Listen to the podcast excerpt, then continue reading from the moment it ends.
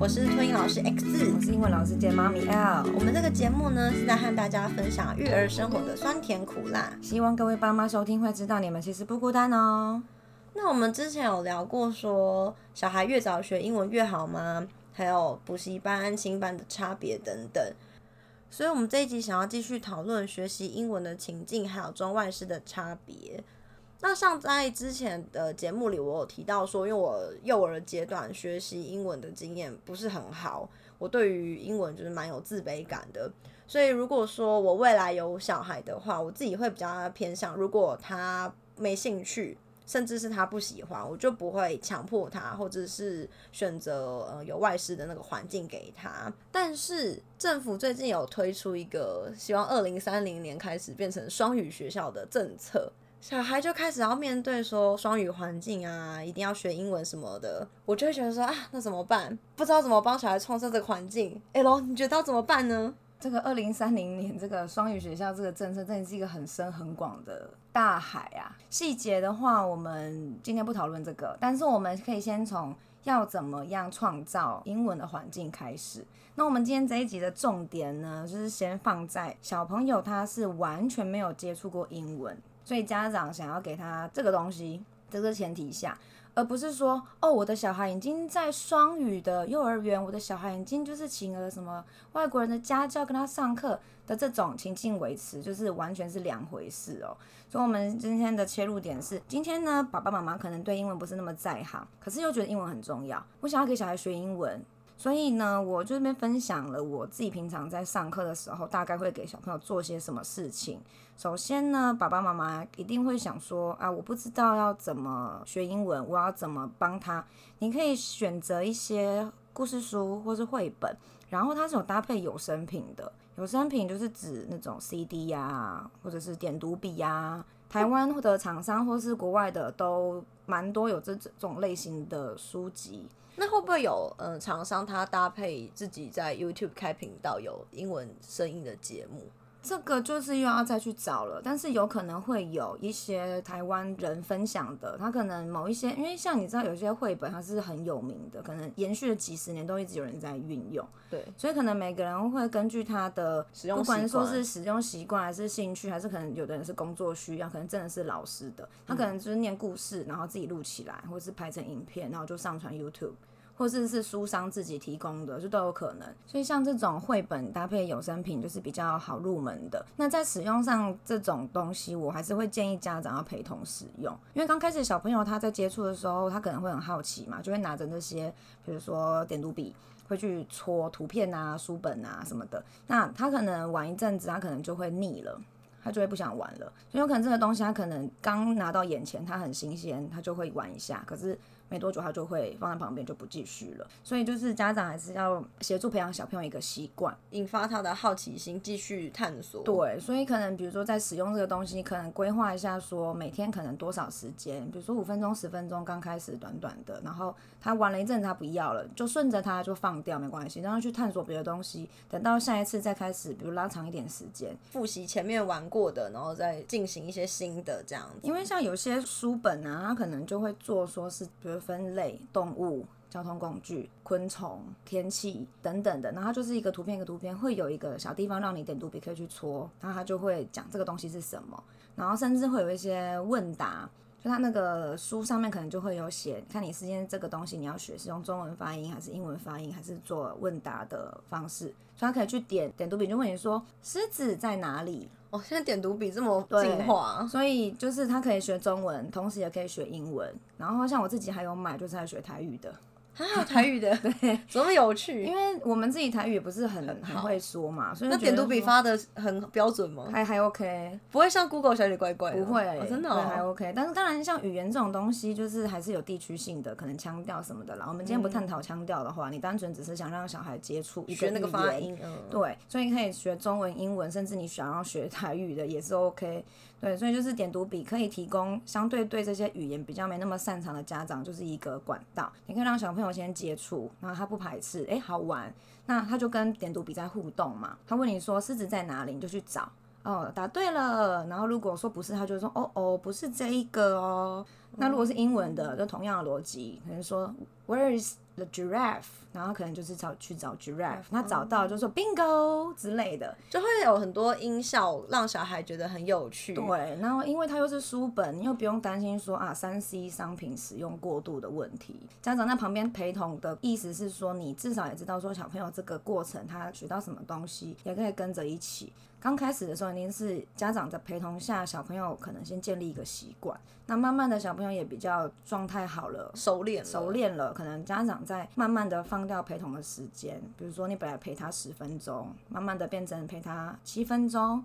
好陪他五分钟，慢慢的就放掉放掉，变成小朋友可以自己去完成一本书。可是重点就是因为让他接触嘛，他不要排斥，不要觉得讨厌。我觉得最一开始接触这样子的，嗯，不管是产品还是呃学语言，好了，我觉得虽然说有点读笔啊、CD 很方便，但是还是蛮推荐爸爸妈妈。如果可以的话，你们也跟着说一遍，嗯，让小孩听听看，因为真的从我们嘴巴说出来的那个温度跟机器出来的感觉还是不太一样的。对，所以如果说爸爸妈妈今天是觉得说啊，我自己英文也不好啊，我发音如果不好怎么办？那就是跟着小朋友一起学，对，一起学习，小孩也会有一种有趣好玩，我们好像在进行什么互动的感觉。对，那刚刚讲的是那种像是书籍，它是帮你分主题分好的嘛？那如果假设说今天是绘本故事书的。像也是会有家长问我说啊，妈妈的英文比较不好，有没有什么推荐的绘本？其实如果是这样子的话，就是会建议爸爸妈妈也可以上网搜寻。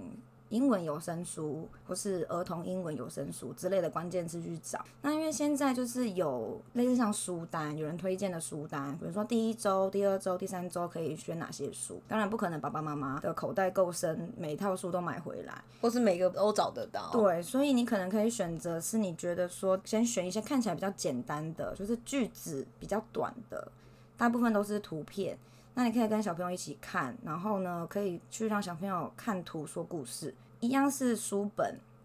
它虽然说原本是英文的，可是你也可以跟小朋友中文互动，可能去跟他讲说这故事里面有什么。然后假设说这个书是有 CD 的嘛，你就跟着让他听，爸爸妈妈也一起听，然后可以就是再再去延伸去探索说，诶，这个要怎么念啊？那爸爸妈妈一起学的这个过程也是亲子互动，像我们之前有讲过共读嘛。就这也是一个很很不错的互动过程。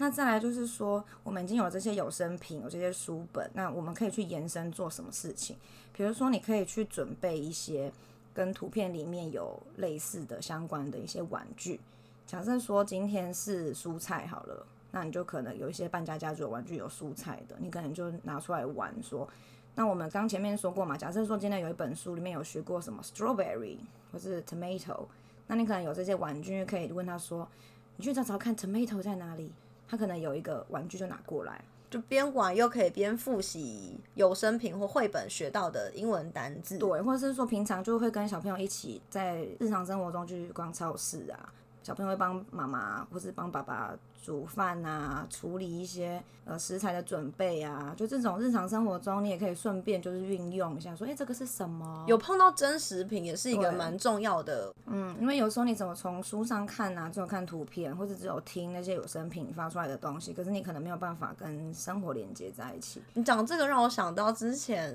呃，小朋友在吃学校的苹果都是吃削好皮的，嗯，所以一开始他们看到还没削皮的苹果，他们不会知道那个是一样的东西。对，对他们都是说哦，原来原本的苹果切一切削了皮，会长成我吃到的那个苹果的那种感觉。所以有时候小朋友有接触到它呃原本的样貌跟处理过后处理过后的样貌，它可以更完整的把这些不管是单字啊，或是食品的长相结合在一起，对他的记忆才会更深刻。像我之前上课的时候，有一次也是，我就拿那个绿豆，然后灵骨。那我想要让小朋友去感觉说那种东西跳动的样子，嗯嗯，所以我们去拍灵骨的时候，豆豆就会弹起来嘛。对，那我们平常可能拍球，我就想说给他们不同的体验，我就拿了绿豆。结果小班的小朋友他们不知道绿豆是什么，他们知道绿豆汤，他们吃过绿豆汤，绿豆汤的汤呃绿豆汤的绿豆已经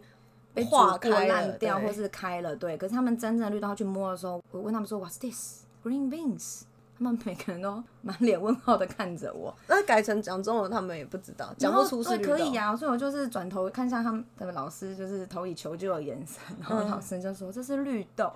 小朋友就哦，我有吃过绿豆汤，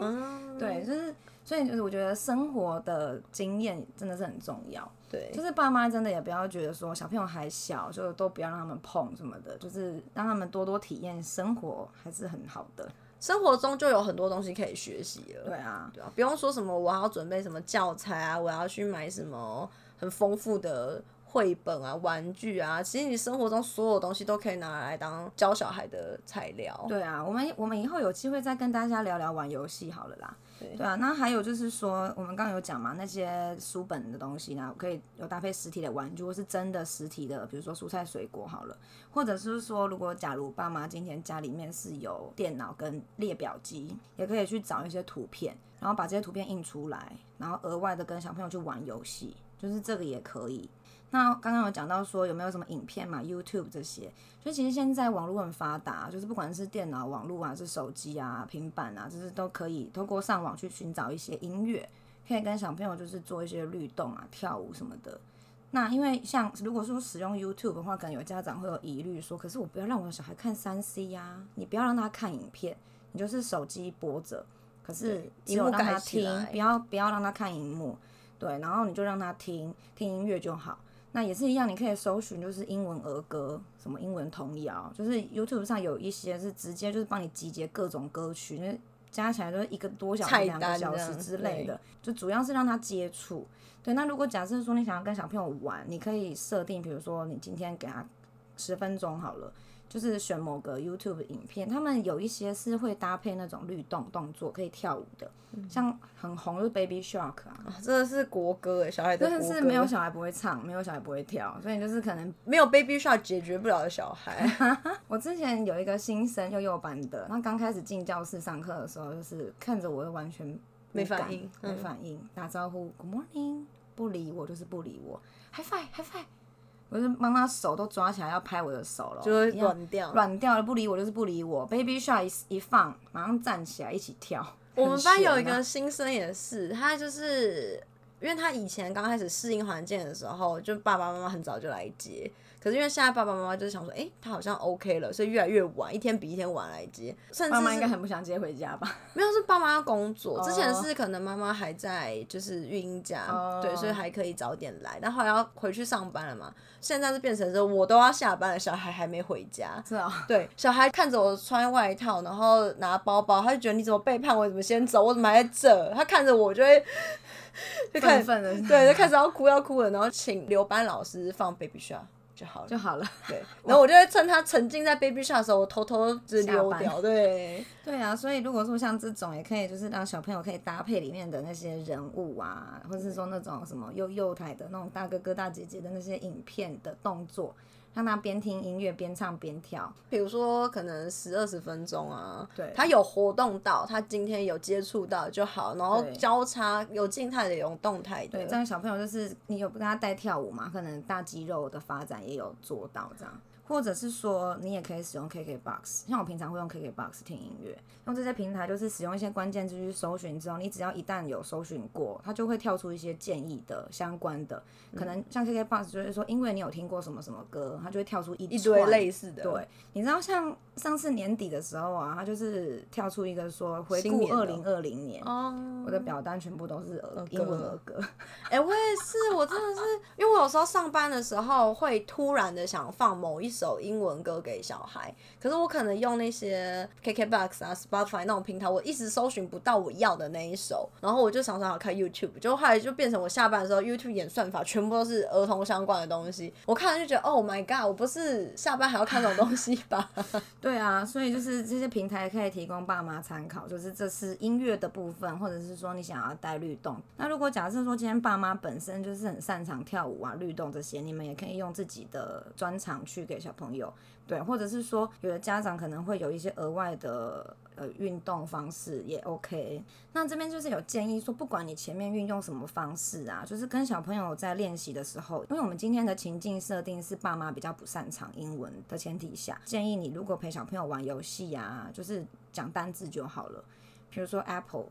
orange，就这种讲单字就好，你不要跟他在那边中英文夹杂，就不要问他说，你看这个 book。这个 book 漂不漂亮？这个 apple 是什么颜色？不要用这种中英文夹杂。那假设我想要问说这个 apple 是什么颜色，我不中英夹杂，我要怎么？可是你可能因为你不会啊，那你就练简单的句子嘛。What color is it？啊，可小听不懂啊。所以就是要跟小朋友玩游戏的时候，你爸妈先学，因为有一些书本那些，你会先学到一些简单的句子。你再用这个句子，你先问他说 What color is it？然后你跟他说这什么颜色？这个苹果什么颜色？就不要讲说这个 apple 什么颜色。你来看这个 book，我们来看 book，不要这样子。就宁愿你问他完整的中文，对。那我可以用完整的中文问他，然后请他回答英文给我吗？那你要试试看这个小孩可不可以啊？那如果假设今天小朋友年纪比较小，他不可能讲句子。他如果可以跟你回答说是红色是 red，如果他可以说 red，那就不错了。嗯，对，所以所以说，假设我问说这个苹果是什么颜色，然后我可以请小孩回答 red。对，那如果说小朋友只能回红色的话，那你就要说红色 red。红色 red，这样让他做连接，这样就好了。你不要就是用中英文夹杂，或是假设爸妈真的你学很奇怪的腔调英文，这样也也相较之下比较没那么建议。可能小孩小朋友就会学腔调比较奇怪的，而且他可能会被误导，有可能他就变成他会不知道说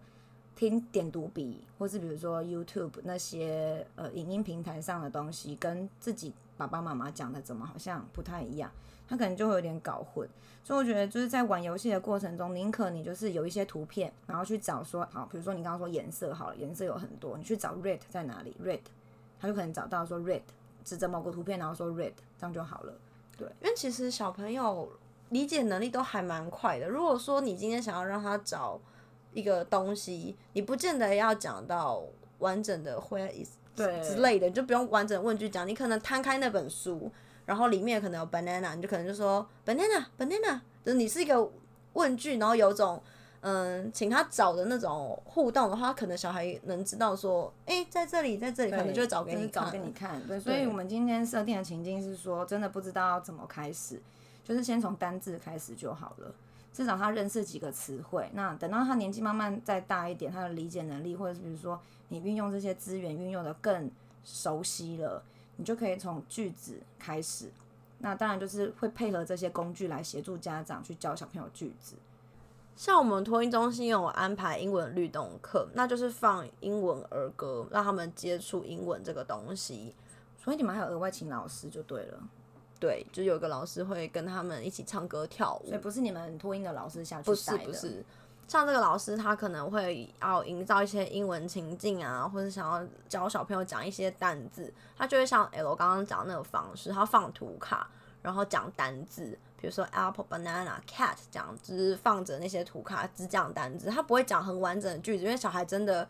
吸收不进去。但是图跟单字这样子少少的量，他们还是 OK 的，都学得起来。另外一个情况是，他可能想要教小孩讲一些字的时候，比如说。给小孩吃饼干，那小孩的直觉反应吃完就还要还要，他可能就教小孩说 more，对他不会教一个很长的句子，对，但是只讲 more，小孩会啊 more 我就得到了，那我以后就知道说 more，嗯，小孩其实都是很聪明的，尤其在有东西吃的时候，吃完嘴巴才刚吞完，马上 more。梦，就是各种音都有，虽然发音还发的不是很确实，但是还是就是会说，出来他有他的需求。对，真的是很好笑哎。如果今天小朋友是在家自己带，也可以简单的营造出这样子的环境，但是就是再强调一次，这个过程一定是要爸妈陪同协助或是完成的。小孩不是天才啊，就是一定都要有人引导，他才能学得会。当然，每个人的吸收速度跟理解的能力是不一样。如果今天小朋友的本身可能真的对语言方面比较有天分，他有可能是在比较快的时间内就可以记得更多东西。但是如果没有家长的协助跟引导，其实小朋友真的会不知道到底现在在干嘛，可能对这个玩具或是对这个书本一下下就兴趣缺缺了，因为他不知道怎么用，他就不会得到一些有趣的反馈。所以，我个人的意见是比较倾向是在小朋友婴幼儿阶段啊，你可以让他接触外语，然后是让他玩中学，好像很有趣，不排斥、不讨厌的前提，不要让他一刚开始就好像很有压力，然后觉得好像一大堆听不懂。因为我觉得母语要学好才是重点。我觉得要自然而然的营造那个情境给他，而不是说，哎，你过来，这个是 apple。Apple 说一次，就是那种很刻意、太故意了。小孩没有引起他的兴趣，他没有办法接受，他不会喜欢。对啊，你你给他玩具，他可能玩个两三下就丢在旁边了，何况是你说你给我过来，然后？刻意的要他说，像有些小朋友，你在教他说话的时候，可能看故事书，你想教他说狗狗、猫咪，他可能会想说，哦，我跟你看故事书的时候，我 OK，我喜欢。但你指着那个图要他开口说狗狗，他就不想讲。他知道你故意要他开口，他可能就是觉得，哦，我偏不要。有小孩会这样，真的，因为我有遇到学生是，我可能在讲故事书的时候，我自然而然的可能指着说，你看这个狗狗在做什么，你看这个猫咪在吃什么东西，然后他会突然说狗狗，然后我就哎、诶你刚刚说狗狗吗？狗狗在哪里？他就不理我，或者是有些小孩是我指着那个图，我还没讲，他会自己先说，那我可能再请他说一次，他又不要了。哦，有的小朋友真的是很看心情哎。对因为真的必须说，我在上课也是这样。有时候他可能想讲，他自然会讲，你越逼他，他越会跟你唱反调。嗯，对啊，所以自然而然的、不经意的那种感觉，小孩就会流露出他的学习意愿。你越刻意上课的时候也是类似的状况，就比如说我在讲一个东西，可能十个小孩里面有一个突然间懂我在讲什么，他就讲了中文出来，我就说 That's right, say that again，他就不讲了。我可能本来是希望靠他来引告诉其他小朋友，但是他就不肯讲话了，就连我说 That's right，我还鼓励拍手，还按赞什么之类的。那给他一个饼干就好了。但坦白说，我个人是比较倾向不要给吃的东西，我也不喜欢，因为毕竟我们是在幼儿园或是比如说托婴中心嘛，你真的不知道每个家长的点。像有老师跟我说，家长不给小朋友吃饼干的零食类的东西，所以我必须要配合家长。那我也先预期，就是可能家长会不喜欢，所以我不要给。对，所以你知道我们这个年纪的小朋友要给什么奖励，真的很难抓。对端正给贴纸，而且贴纸还不一定要贴在衣服上，你可能要夹在联络簿里。我跟你说，给贴纸我也快要觉得没用了耶，因为他们就是拿到就，习惯了嘿，你看你拿到什么，我拿到什么，然后一个转眼就不见了，对，不知道掉在身上、衣服上、地上哪边就不见了欸。可是你讲这让我想到，我们老师还有会盖印章的，然然后印象很深刻，就是盖在手背上，然后小孩知道说那个摸一摸或是碰水会不见，嗯，然后刚好不洗手吧？对，刚好呃英文课结束之后没多久，就是吃饭吃点心的时间，上完英文课，然后活动了一下之后要洗手了，然后我就说来大家来洗手，然后他们就会自己拉袖子起来嘛，因为我教过，他就是盖了印章那个手，他故意把袖子这个抓住，哦把手包起来，手指头包起不洗就是不对他只露出另外一只没盖印章的手，然后就起单手。我说另外一只手啊，袖子这边没有拉，你忘记拉，他就是死活不肯放，对，放。然后我就我还帮他把袖子拉起来，他疯掉，哎但是讲到干印章，有另外一个，我有听过有家长反映说不喜欢不要干印章，洗不掉。不是，它不是针对洗不掉这个点，它是哦不然呢针对我不知道这个墨水的材质是什么，他可能不希望孩子碰一些不知道哪你要说它是东西化学的东西嘛，对我觉得可以理解。可是你知道现在当老师有多难，给贴纸也不对，干印章也不行，给吃的也不可以，口头称赞 小孩，口头称赞无感。对口头对啊，没有利益。所以就是这边只是提供一个可以营造英文的情境给本来就对英文比较没那么在行，跟你有没有刚开始接触，对你想要让他接触，但又不知道怎么开始的，就是这些方法提供家长参考。以上就是我们这一节节目内容。喜欢的话，欢迎订阅及分享。也可以到 Instagram 或是 Facebook 来找我们聊天哦。谢谢大家，拜拜。拜拜。